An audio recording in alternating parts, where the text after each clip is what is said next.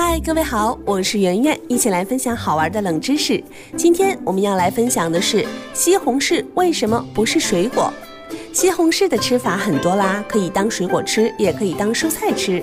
人们通常认为把西红柿归入蔬菜类和水果类都是正常的，但奇怪的是，西红柿却被严格的归入到蔬菜的行列。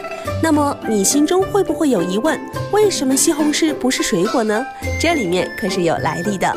一八九五年，有英国商人从西印度群岛运来了一批西红柿。按美国当时的法律，输入水果是免交进口税的，但进口蔬菜则必须缴纳百分之十的关税。纽约港的关税官认为西红柿是蔬菜，理由是它要进入厨房，经过烹制，成为人们餐桌上的佳肴。商人则坚定地认为它属于水果，而且有理有据。西红柿有丰富的果汁，这是一般蔬菜所不具备的。它又可以生吃，同一般蔬菜也不一样。它的形状、色泽也都应当属于水果范畴。双方为此争执不下，最后只好把西红柿作为被告送进了美国最高等法院接受审判。经过审理，法官们一致判决。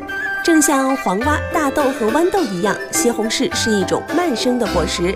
在通常的谈论中，人们总是把它和种植在菜园中的马铃薯、胡萝卜等蔬菜一样，作为饭菜食用。无论是生吃还是熟食，它总是同饭后才食用的水果不一样。同时，西红柿在正餐中会出现，但在甜品中就很少作为材料喽。从此，西红柿被法定认为是蔬菜，成为了人们餐桌上的一道佳肴。同时，由于西红柿自此分类为蔬菜，商人避税的如意算盘就打不响了。直到现在，西红柿仍被归类为蔬菜，而不是归类为水果。